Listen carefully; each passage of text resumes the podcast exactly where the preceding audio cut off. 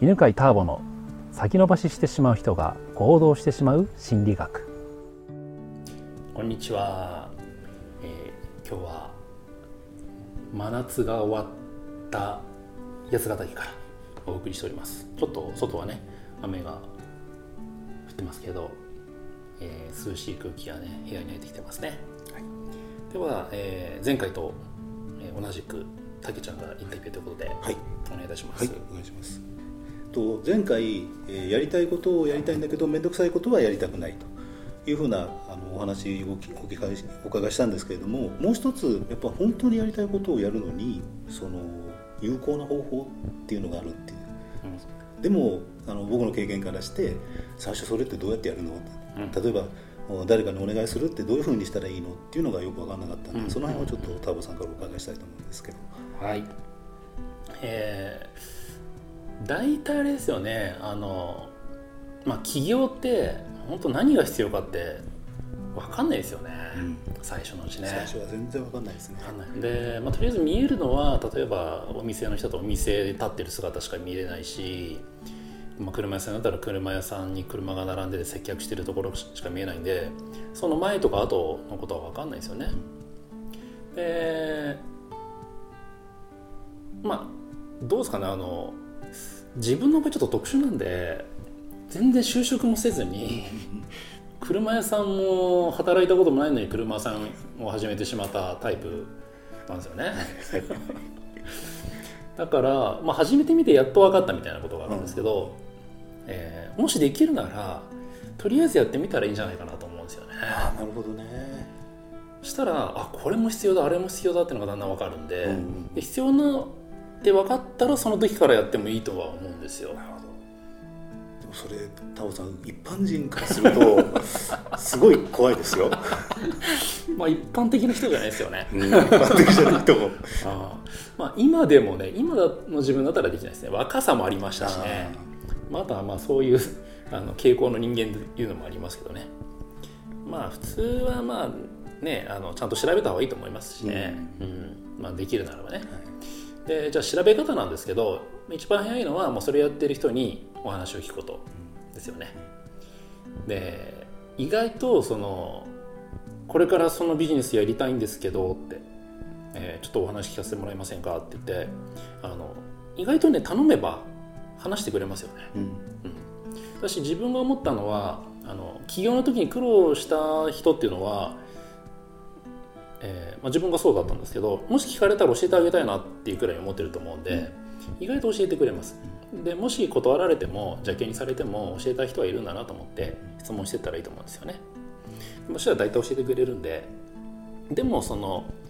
結局いろんなビジネスをやって思うのは大事なところっていうのは本当ポイントがあってそれ以外のところというのは、うんと、もう専門家がいたりとか、まあ、詳しい人が他にいるんでその人たちの知恵を借りたらいいと思うんですよ。でもじゃあ本当に大事なところは何かというとそのビジネスのまずは商品とかサービスの高め方作り方、うんうん、これはもうそれこそね、まあ、そこを勉強しない人っていないと思うんですけど、うん、まあ、ちゃんと、えー、師匠が見つかるならば弟子入りするなり、うんうん、そういうとこ教えてくれるところがあるならば教えてもらうなりしてちゃんと学んだ方がいいと思いますでこれをゼロから自分で学んでいくとなるとものすごい遠回りだし大変ですよね、ね、何年も遠回りしますね。ですよね、はい。うん、で、えー、もう一つ大事なのは、えー、お客さんの見つけ方ですね、うん、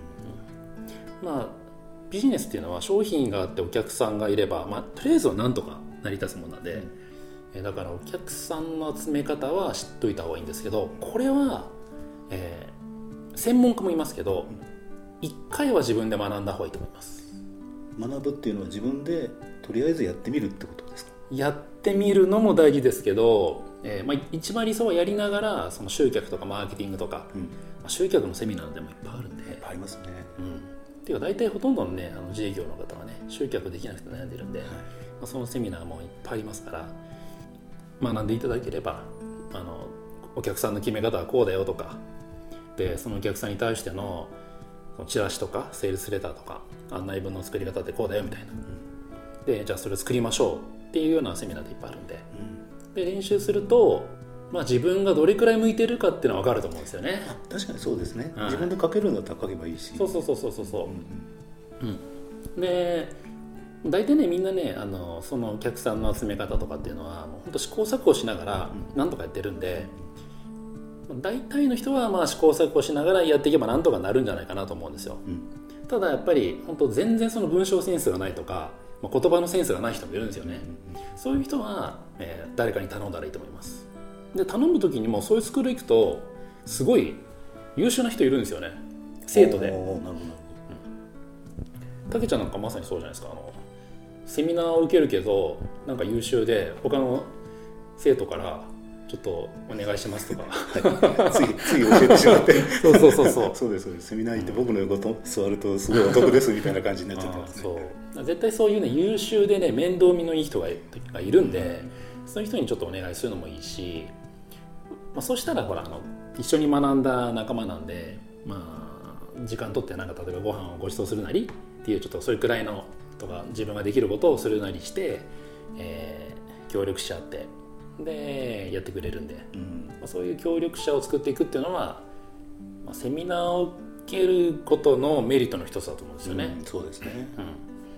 でそれであの自分でも学んでいろんな人のセールスレターとか文章のことを見ていくとそれでそういう目でその専門のコンサルタントとかの文章とかホームページ見るとこの人すごいなって人やっぱり分かるようになりますからね、うん。その上であの専門家に高いお金払って、うん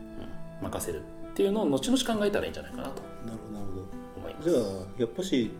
一回は自分で学んで、で自分で、まあ、レターだったらレターを書いてみるそうですね。とでそれをとりあえずリリースするところまでやってみるっていう、こうまあ、一通り。一通りやるのが、まあ、大事ですとはい。いう話ですね。はい、で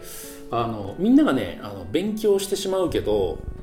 しなくていいものっていうのがあって、はい、それがねあの経理とかのことなんですよね。